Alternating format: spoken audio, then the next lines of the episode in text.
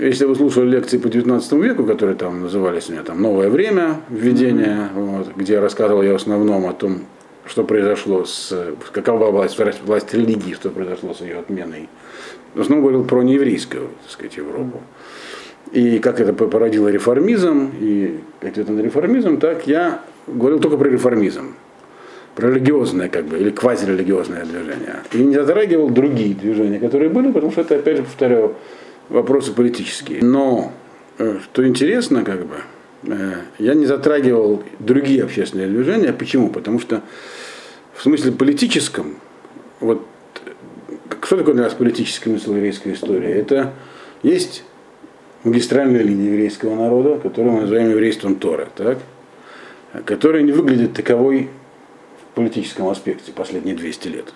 Вот. Она выглядит, как если смотреть на это дело с точки зрения историка, политического, который смотрит события истории, то она какая-то вообще теряющаяся там такая. Но тем не менее мы, мы, мы знаем и видим из этого всего курса, что и вообще не только из этого, просто мы живем в этом мире. Мы знаем, что на самом деле это и есть еврейский народ, и это есть его, то есть выживание Тора есть выживание еврейского народа. Вот. Рав Баравайн свою популярную книжку по еврейской истории этого периода, он назвал ее не случайно «Триумф выживания», то есть это именно выживание. Вот. Э, и как это движение как соотносилось с другими альтернативными движениями, откуда они вырастали. И этот, вот этот процесс, который начался тогда, в XIX веке, он не закончился до сегодняшнего дня. То есть с этой точки зрения, вот как бы, мы живем до сих пор в этом, все, мы живем в, как бы, в состоянии той же борьбы, которая началась тогда, в XIX веке, она еще не завершилась, не закончилась, и в ней не было разрывов, она так и идет. Вот есть на разные периоды. И поэтому я хотел это Нет, я, я лично понял, что вообще на протяжении еврейской истории нужно было понять, вот, получить эту мудрость, то, что понять, в какой момент нужно так и прислушаться к тому мнению, что нужно уйти с этого места, как бы так ну, это да. Это Глобально. вообще всегда полезно, когда знать, когда сваливать, да. Допустим, во время разрушения первого храма, да. Так, из тех, кто ушли в подготовленный Вавилон, который... Ну, это тоже я, они... Всевышнего не обманешь. Когда я на эту тему говорил конкретно, это такой разговор у меня был с Равшалом Поварским. Mm. Забегая вперед, скажем. Его отец, из, из, ну, вы знаете, сколько Равшалом Поварский? У всех у вас... Э, ну, вот, по крайней мере, не у всех, у тебя точно жена училась в Бетульпане. А, да. командовала этой школой Рабанит Поварский, так? А ее муж Равшалом Поварский, mm-hmm. из известной очень семьи. И его отец, Равдоид Поварский, так, он учился и был Аврех Хашув э, Ишат Баранович. И учился в Евруте с Рафаэлем Вассерман и его сыном, они втроем учились. Это все знал от Равшалома Поварский в Петербурге. Он рассказывал, что тогда вот, когда началась мировая война, было абсолютно неясно, что будет под конец. И мы знаем, что тогда поначалу-то Сталин с Гитлером были заодно. И часть Польши, а Вильна тогда была частью Польши, а не Литвы. Столица Литвы, независимо была в Кавнасе. И вся Литва и Латвия и Эстония попали под власть России. И непонятно было вообще, что делать, бежать, не бежать. Никого никуда не впускали. И сионистские организации в Палестине давали сертификаты только на индивидуальной основе. Ешиву никто вывозить не собирался. Вот. И были разные совещания, не знаю, что делать. То есть распускать ешивы, командовать, разбегайся, кто может, как бы это, или, или выжидать, многие приняли выжидательную позицию. А вот Равдоид Поварский говорил всем, это рассказывал его сын, от него слышал, вот, что у меня темно перед глазами, надо разбегаться всем. У него не было никакой официальной должности в Ешиве, он был Аврех Хашув. У него была группа Бухарим, которые у него группировались. И он их всех сагитировал, все разбежались, кто-то из них, многие из них выжили. Как мы знаем, Ишват Баранович была уничтожена в девятом форте в Ковно. Вот, вместе с Рафаэлем Вассерманом. Вот, в итоге. Значит, э, и над ним многие подшучивали, говорили, у него темно в глазах, потому что он, у него должности нету, там, всякое такое. Вот. Тем не менее, у него было такое предвидение. Оно у него появилось, как его сын говорит, совершенно иррационально. Вот.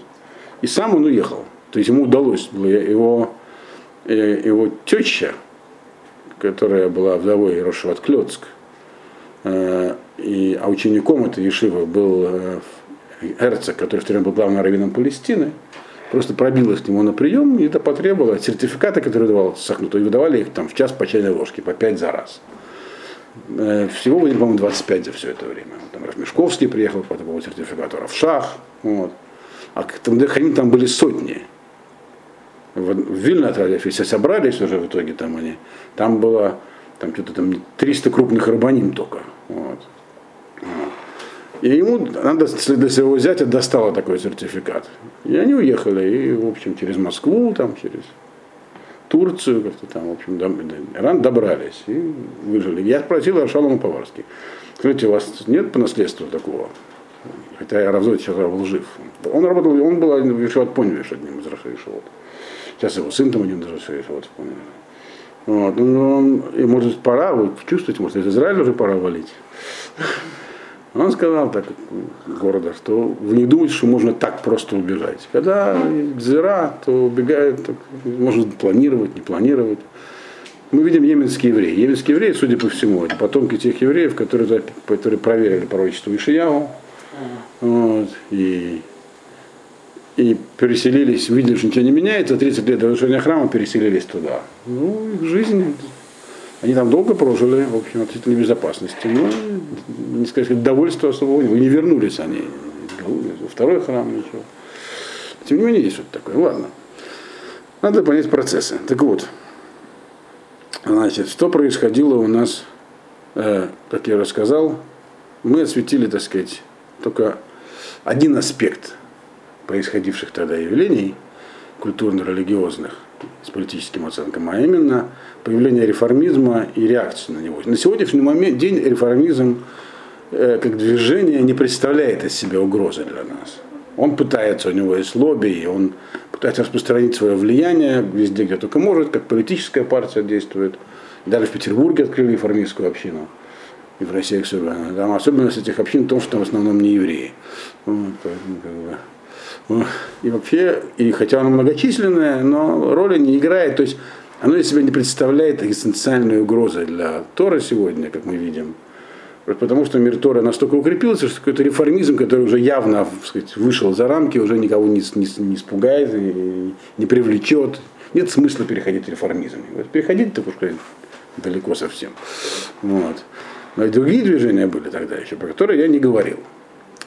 Значит, э, и это был не только сионизм. Это сегодня мы видим, так сказать, что вроде как тогда же зародился сионизм, и, и он до сегодняшнего дня есть. Хотя говорят, называют разными словами, постсионизм и так далее. Тем не менее, сионистская идеология, как таковая, она жива и стала главенствующей в еврейском народе, и его возглавила. Вот. То есть она является как бы главной политической силой сегодня в еврейском народе. Но как тогда, так и сейчас были другие движения, причем на тот, момент, в тот, на тот момент, тот, под тем моментом, я понимаю, 20, ну, конец 19 века, перед началом 20-го, были другие не менее мощные движения. Просто они все друг, друг другом соперничали, и в итоге победил в этой среде сионизм. И все они были против еврейства Торы, в разной степени, правда. Вот. Почему так произошло? Значит, Э, как я уже говорил, все это вообще результат нового продукт нового времени. Про новое время я говорил много, и это и можно говорить еще больше, я не все сказал. Новое время еще характеризовалось еще таких два явления, чтобы понять, откуда эти движения взялись, надо понять, какие там были еще идеологические движения, вот, которые вскользь я уже много раз упоминал, но надо сейчас на них подробнее остановиться. Нас в первую очередь интересуют такие вещи, как национализм и секуляризм они в разных комбинациях работали. Ну, секуляризм это просто и понятно. Я говорил вот в своей лекции по введению в новое время про то, насколько была давящая власть церкви. В общем-то, избавление от нее э, не обязательно отрицание религии как таковой любой, но как бы разделение власти государства от церкви, то есть э, как бы, когда у церкви забирают право, права э, на власть над людьми, над их там э, образом жизни, законом и так далее, это вообще секуляризм. Он идет дальше в наше время, он никуда не девался. Он есть и сейчас, и сегодня он добивается уже большего. Сегодня, если кто знаком с секуляристскими движениями, особенно сильны там в Европе, вот, в Англии, он добивается большего. Он добивается того теперь, чтобы э, запретить вообще религиозное образование. Это их сегодняшнее, так сказать. Или, по крайней мере, его государственную поддержку. Э, чтобы как бы ребенок воспитывался. Что у родителей нет права, грубо говоря, воспитывать детей в своей вере. Почему это относится одинаково и к евреям, и к крестьянам, и к мусульманам, ко всем это относится. Ребенок э, автономный, он должен получить такое общее нейтральное паревное образование, а потом сам выбирать. Это уже следующий шаг. То есть это уже навязывание секуляризма. Но поначалу у них были более скромные устремления, даже не все из них были атеистами или, или агностиками. Они просто видели, к чему приводит неограниченная власть. Церкви хотели эту власть ограничить. И ограничили. Они этого добились. На, на этому был посвящен, посвящен весь 19 век со взлетами и падениями. То есть после Наполеона была реакция, потом революции 48 года, потом и после них начался опять, их подавили, но начался опять подъем всех этих движений. В итоге 19 век увидел победу секуляризма. Вот, в целом. Это не означает, что все стали не, не религиозными или антирелигиозными. Но религия как бы ушла, и она потеряла ту власть, которая была у нее на протяжении до этого, так сказать, двух тысяч лет. Ну, нет, меньше, начала христианства, скажем так. И одновременно с этим стало развиваться совершенно новое движение, такая идеология точнее, называется национализм.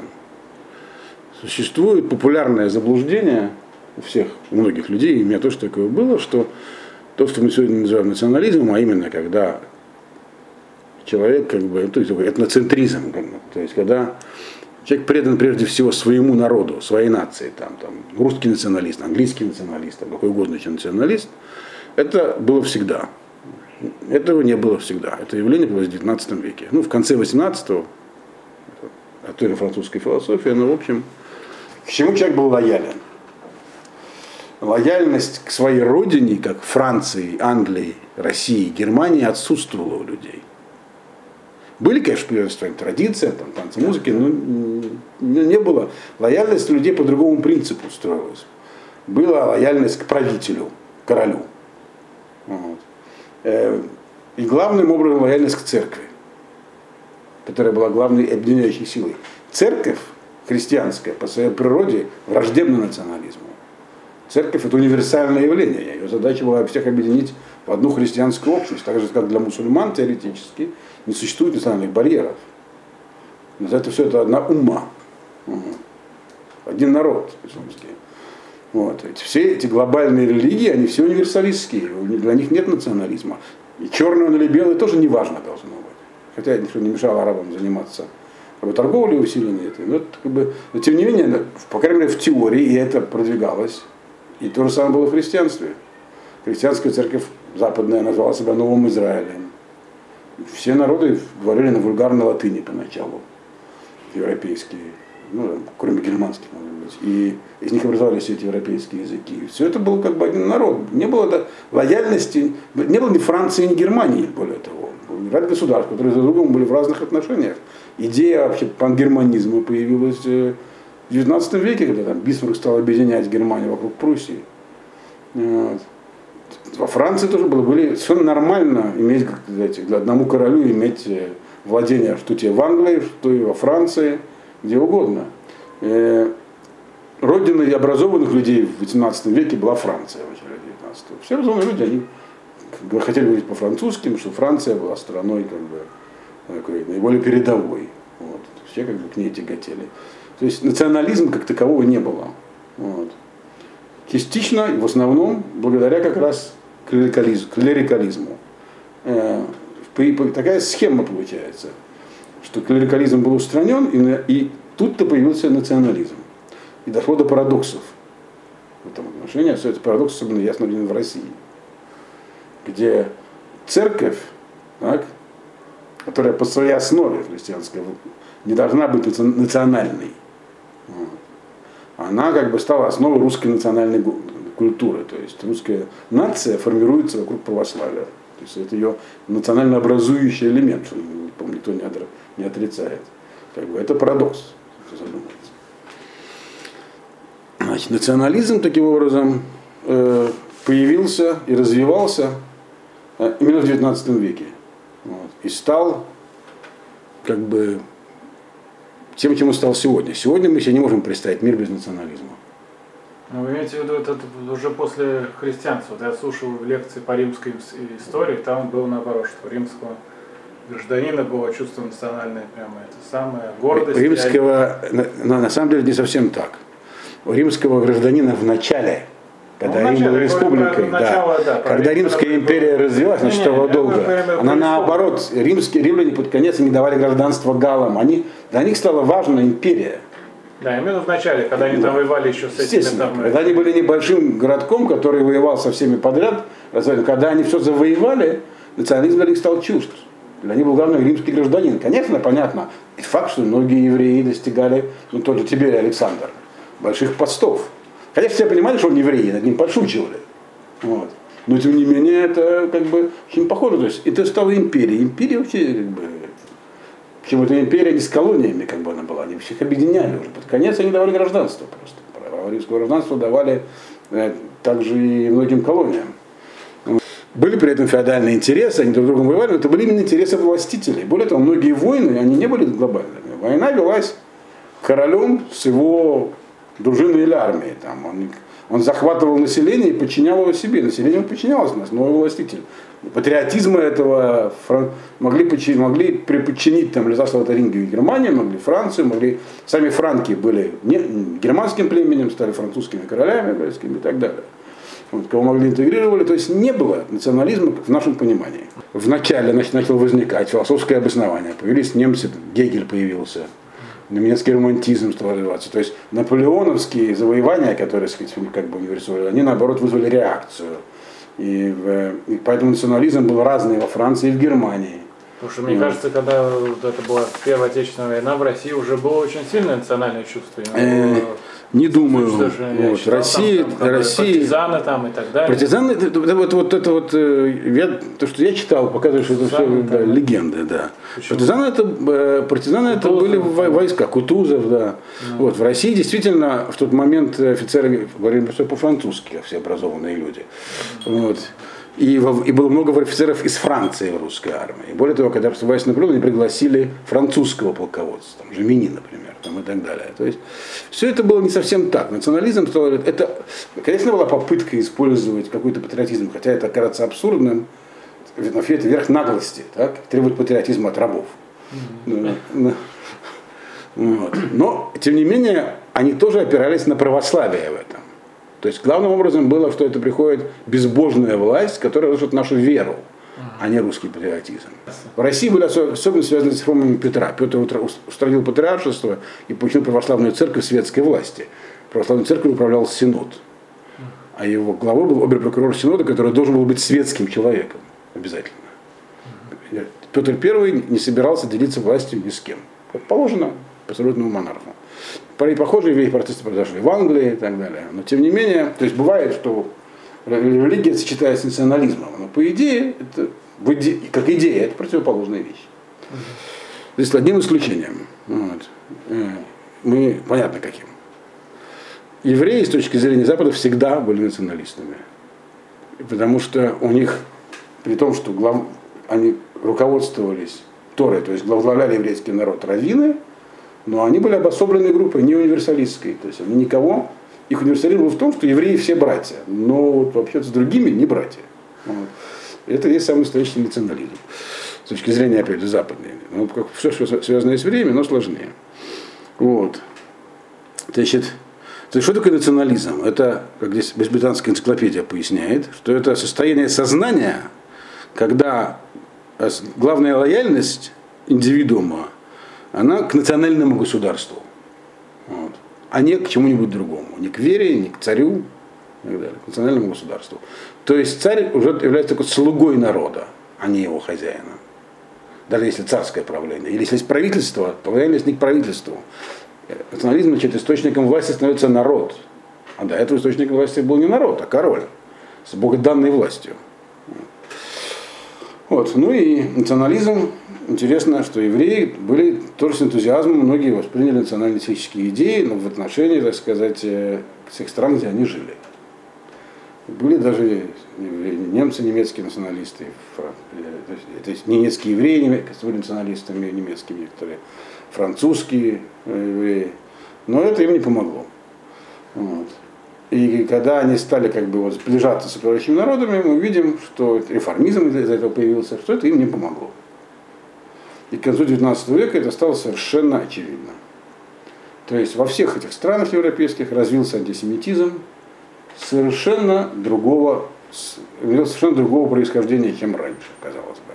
Раньше он был инспирирован церковью, и об этом я рассказывал в своих лекциях, что евреи остались последними врагами христианства, то есть как бы несогласными. Всех, все ереси победили, а ну, разделились на протестантов и католиков и друг друга не любили. Но внутри этих самых конфессий уже не было как бы, таких ересей. А вот евреи остались. Как, глобально мы видим, что евреи оставались главной проблемой для христианской церкви. Отсюда антисемитизм. В многих, многих странах антисемитизм прямо инспирировался и насаждался христианской церковью, где были для этого, например, в Польше. Вот и во Франции. Были для этого какие-то другие основания, экономические, но в общем, так сказать, но когда церковь потеряла большей, в большой степени свое влияние, родился национализм, то просто другой совершенно антисемитизм, связанный с национализмом, который пришел на смену, на смену, вроде бы на смену клерикализму приходит секуляризм, враждебный всякой религии.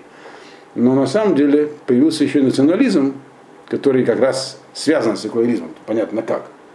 Вот. Универсальная идея пропала, из-за секуляризма, появляется такой национализм. И поэтому появился националь, националистический антисемитизм, причем серьезный.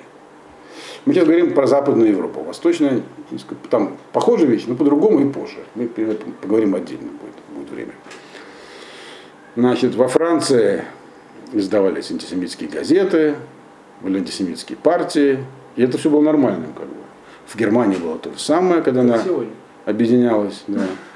Вот. Э, сегодня э, либерализм такой, он с этим пытается как-то бороться, тогда не очень. Ну, тогда было как бы, ну, да, еще тогда был настоящий либерализм, который позволял э, не такой не тоталитарный, как сегодня становится сегодня, который позволял даже такие вещи в процессе этого, так сказать, становления всего этого. Это все был процесс становления всех этих идеологий. И, в общем-то, все вы, наверное, слышали про дело Дрейфуса, которое как бы считается таким знаковым событием, но на самом деле и до него были э, всякие эксцессы, даже погромы небольшие случались. Вот. Не как в России, там, без убийств, но уничтожение собственности, все такое.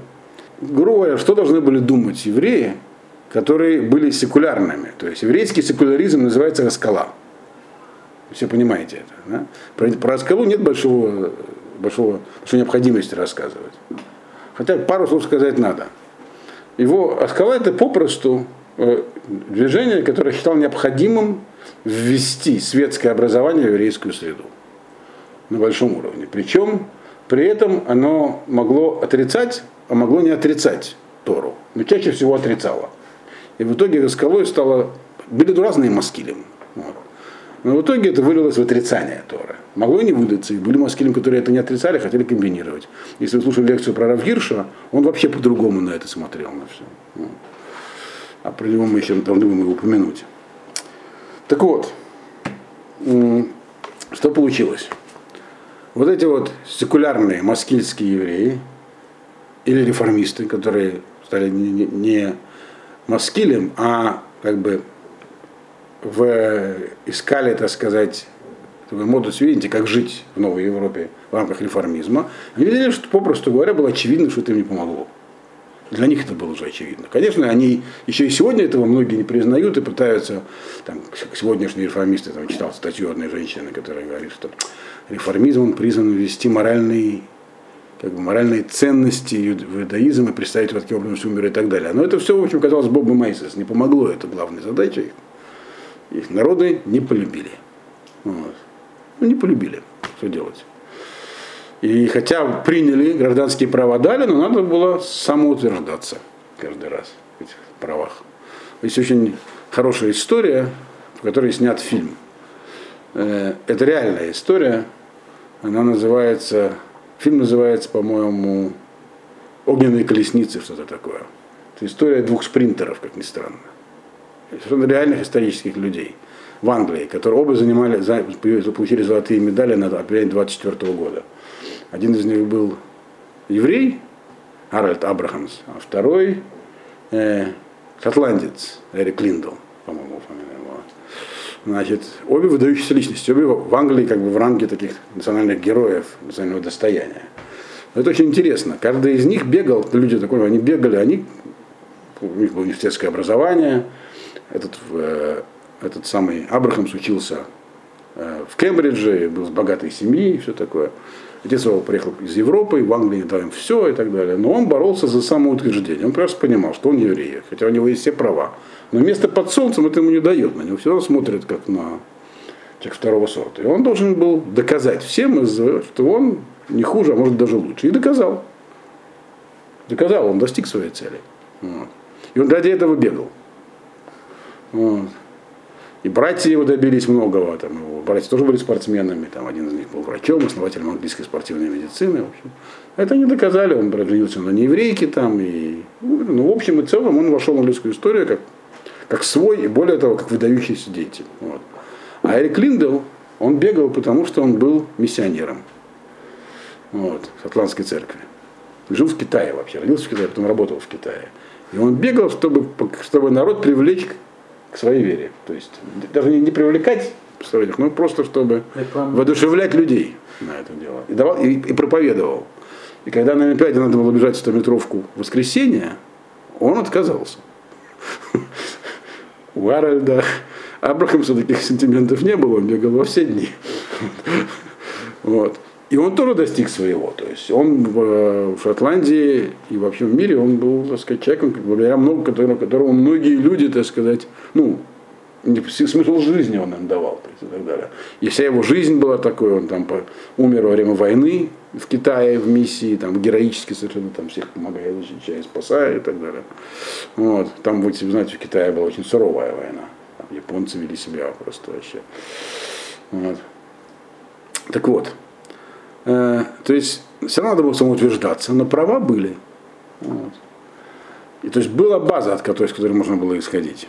А те, которые занимались вот общественными движениями, у них были идеи. И эти все идеи оказались, в общем-то, почему еще реформизм сегодня не, не, не страшен? Потому что он не актуален здесь. Ну, в Америке он как образ жизни остался. Проблему еврейскую не решил, не решит. А проблема не девалась никуда. Антисемитизм-то есть, Машех еще не пришел, значит проблема еще остается. Мы знаем, что она исчезнет только с приходом Машеха. Наоборот, свою противоположность. Кто читал Захарию, других пророков знает. Но кто не читал, он недоумевает. Или читал, но не поверил. Что же происходит? Мы уже все сделали. Нет. Поэтому образовался ряд новых движений. Именно все они образовались в тот момент, вот в конец, в конце 19 века. Как бы совпало это с, с делом Дрейфуса. Вот. Не случайно, потому что дело Дрейфуса было только пиком. То есть эти движения происходили антисемитские. И мы сегодня из этих всех движений в основном знаем про сионизм. Но сионизм даже не был самым мощным на первом этапе. И вообще очень интересно, что они все возникли в одно время. Значит, э, ну, в порядке каком их называть даже не важно. Послушали про такую партию бунт – Бунт это еврейская социалистическая партия, которая объединяла э, социалистов, еврейских, марксистов именно, марксистов. Вот. Э, России, Литвы и Польши. И были моменты, когда их там было под, под 40 тысяч. То есть были разные периоды у нее. Значит, образовался он в 1897 году. В каком году был Сионистский конгресс у нас первый, кто помнит, в Базеле в 1897 году. Вот. Бунт был настроен против сионизма. Так, такового сионизма политического еще не было, но идея уже была, что евреи должны, были разные вариации ее, пересел, иметь свой национальный дом где-то, там, желательно в Палестине. Бунт, у них был такой принцип, назывался дойкайт. То есть, э, вот на такое слово означает наш дом там, где мы живем. Вот. И они видели э, как бы решение проблемы, а проблема понятно какая, как нам жить-то вообще дальше. Вот. Они видели решение проблемы в социализме. То есть в установлении нового справедливого строя, э, не капиталистического, капитализм был такой еще такой дикий, такие своеобразные 90-е, как бы сейчас сказали. Рабочий день был очень длинный, люди угнетали и так далее. Поэтому было написано много книг. Вот. И установление контактов с другими, ну как бы классовые, то есть они все были марксисты, для них главное был класс. Они понимали еврейскую уникальность, но считали, что проблема решена будет в рамках классовой борьбы и установления справедливого социалистического строя. Они э, поэтому установили контакты с другими социалистическими партиями и группами. Партия образовалась, РСДРП называется, слышали, наверное, такую партию? Российская социалистическая рабочая партия. Она потом разделилась на две фракции. Какие? Большевики и меньшевики. То есть коммунисты. Образовались через год после бунда. И на этом самом съезде учредительном, который образовал ее, присутствовало 9 человек. Как вы думаете, сколько среди них было евреев? Все. Нет. Не, не, так, не так пессимистично. Я даже специально выписал списочек. Я помню, что когда в советские времена мы все, у нас был такой предмет в институте, у вас-то такого не было в ваших вузах, где вы здесь учились. Ну и потом в ваше время уже и там не было. Назывался э, «История КПСС». А. Вот такой толстый учебник Пономарева серый. Значит, где, например, там какой-то пленум, там все, все участники пленума перечисляются это там. А вот про первый съезд было сказано коротко, что состоялся там в таком-то году в Минске в марте. Было присутствовало 9, 9 делегатов, и все. Ни одной фамилии. Я сразу почувствовал, ну ладно. И когда уже потом работал инженером, однажды приехал на командировку в Минск, в командировку в Минск на завод Бел э, фармпрепараты. Вот то быстренько сделал там свои дела и спросил, а где тут у вас музей истории первого съезда партии. Меня посмотрели удивленно, сказали, зачем тебе? Я говорю, интересно. Объяснили, как проехать. Такой домик на окраине, я приехал. Я был там единственным посетителем. Но список и фотографии участников там были. И было, я тогда подумал, что 6, а потом выяснилось, что там было 5 евреев среди них все-таки. Вот, я даже распечатал их этот самый списочек. Было действительно 4 русских, или там поляка. Один был поляк, по-моему, среди них.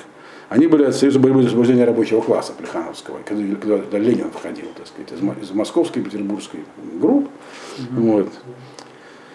А, было трое от бунда, они поэтому все евреи, то есть Шмуль Кац, Арон Кремер, Абрам Мутник, Мученик, не знаю. А два человека от Киевской рабочей газеты была такая крупная такая группировка отдельная.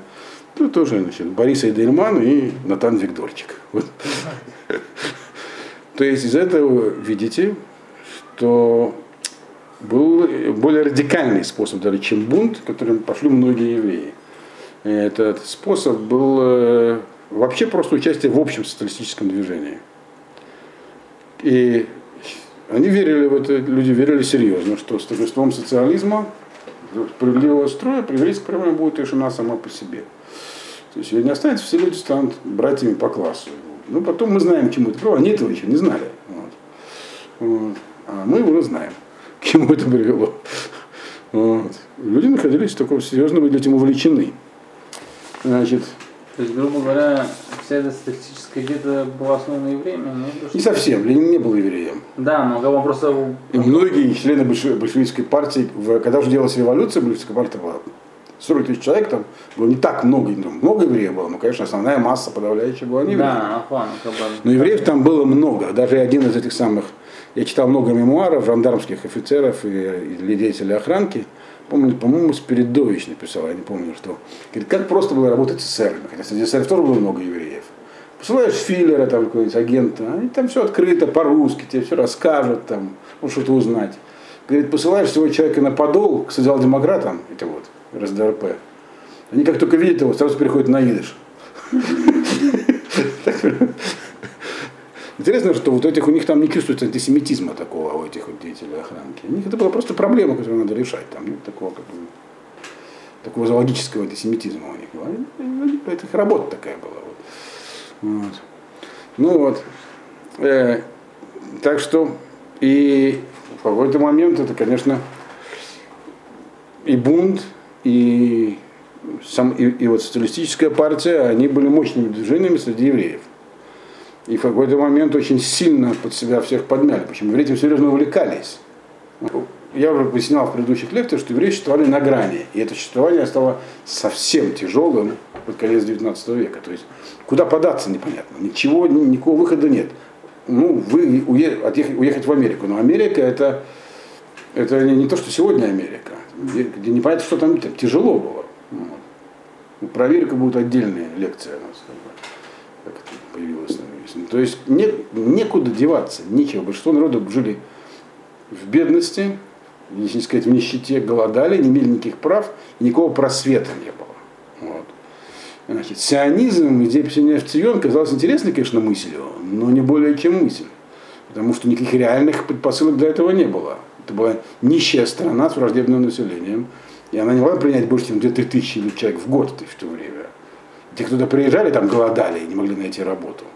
То есть куда деваться? Вот, вот, живут миллионы, 5 миллионов евреев на территории Российской империи. И куда им деваться?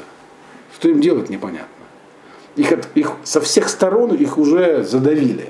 Вот. В Западной Европе так, они вроде как добились всего. Но от этого они не стали своими, их, их травят. Или надо вот так вот бегать, как этот вот Харальд Абрам, как его, Аб, Абрахамс, и доказывать всем, что не верблюд, не, нам нужно быть одним мягким олимпийским чемпионом. Понимаешь? Ну сколько может быть олимпийских чемпионов? Ну, ну там профессоров еще, ну как бы это не, не выход тоже. Вот. То есть без, без, без, безысходность, поэтому искали разные выходы. Еще было, то есть это вот было два таких крупных увлечения, и сионизм поначалу от них отстал по популярности. Кстати, сионизм тоже стал социалистическим в, итоге потом. Поскольку социалистическая идея была крайне популярная, даже мой родной дедушка, выгнанный из Ешеват Слободка, стал членом партии Пала и Цион в свое время, там, ездил в Палестину. Там. То есть это хоть какая-то перспектива была. А потом все эти перспективы, они для умных людей сгорели в гражданскую войну. Бунт за большевиками, бунт поддержал временное правительство за большевиками, не пошел. Потом пытался как-то с ними примиряться, но в общем все это плохо кончилось, всех бундовцев все равно передавили потом, кто остался там. И палец-сионовцев, и сионистов всех передавили, кто остался в Советской, в Советской Республике. Вот. Еще одно очень мощное, популярное движение называлось национальный, значит, национальный автономизм. Сегодня от него вообще ничего не осталось. Вот.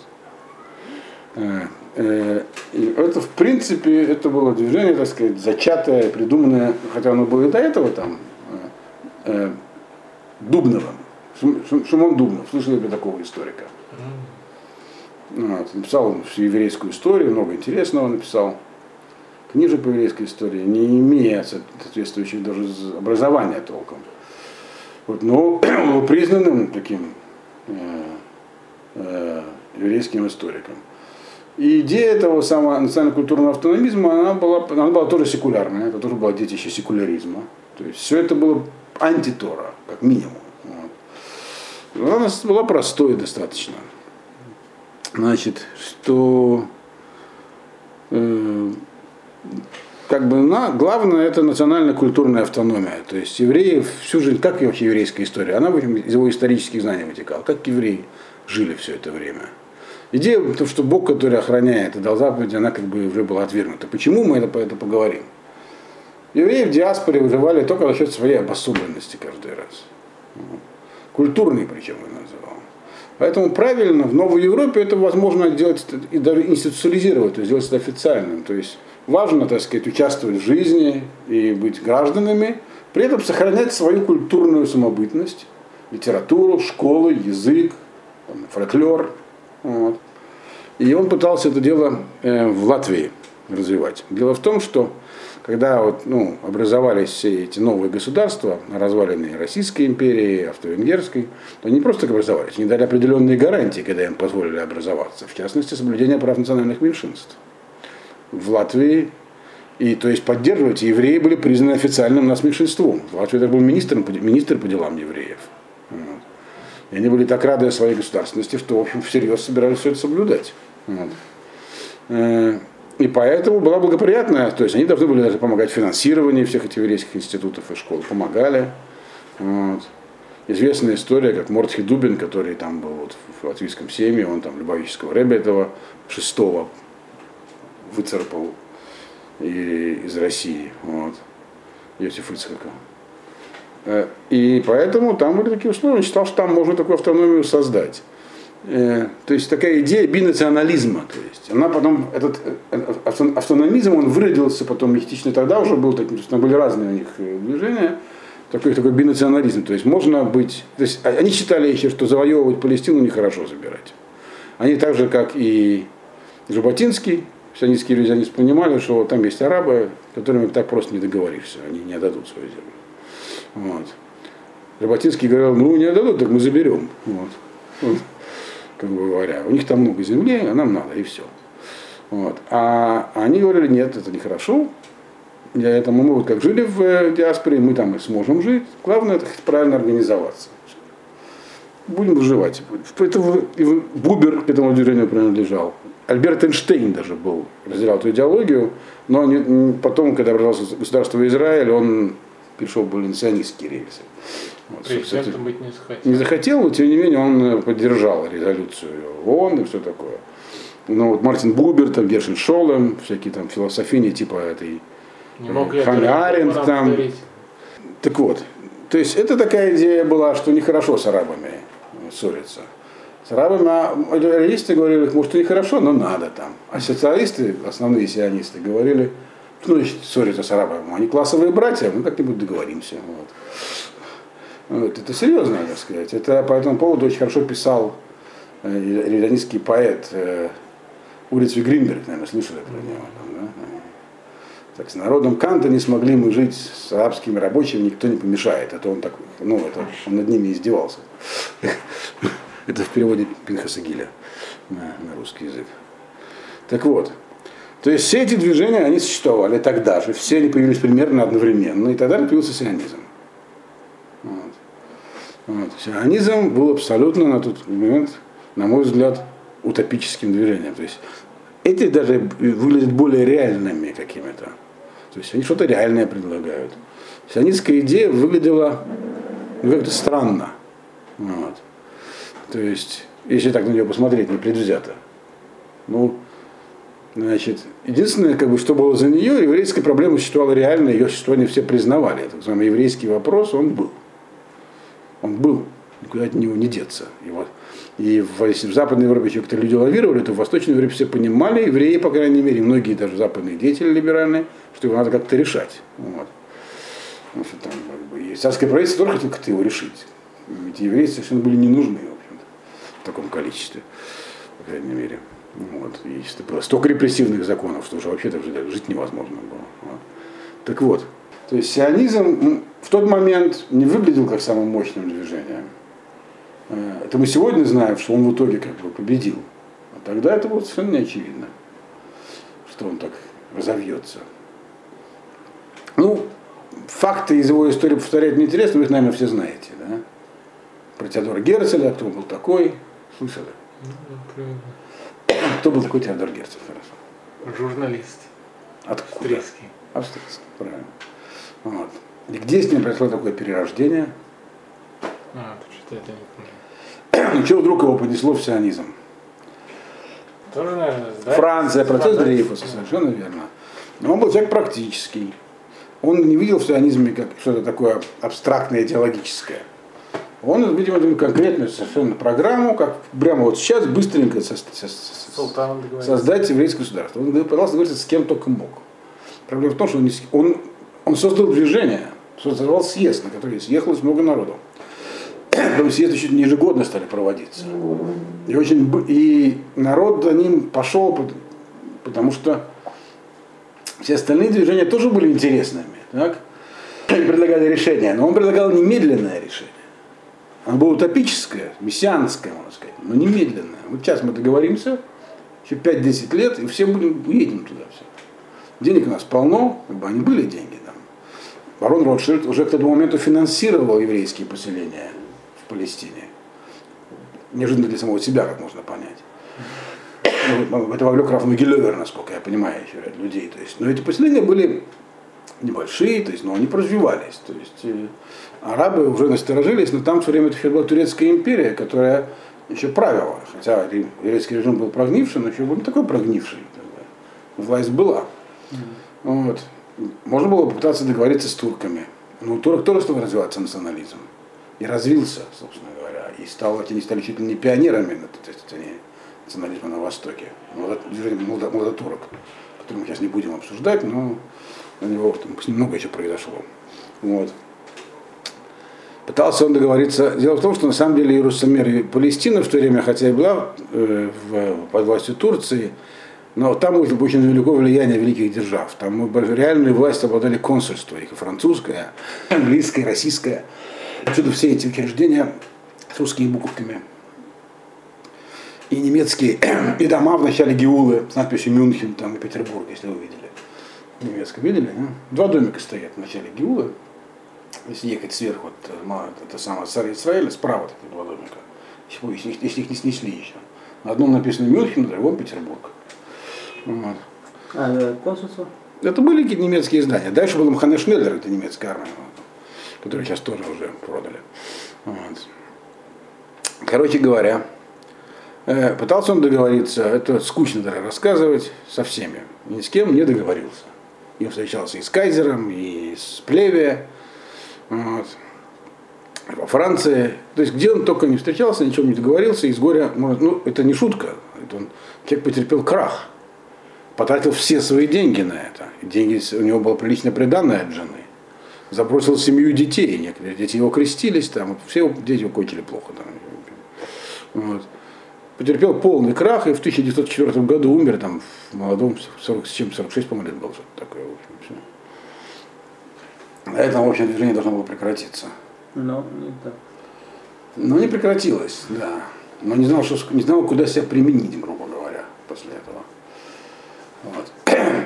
То есть тут нужно прерваться с этими движениями и спросить. Мы знаем, чем кончилось. Так? Автономисты выродились такое философское направление, которое было и сейчас где-то, наверное, есть. Вот.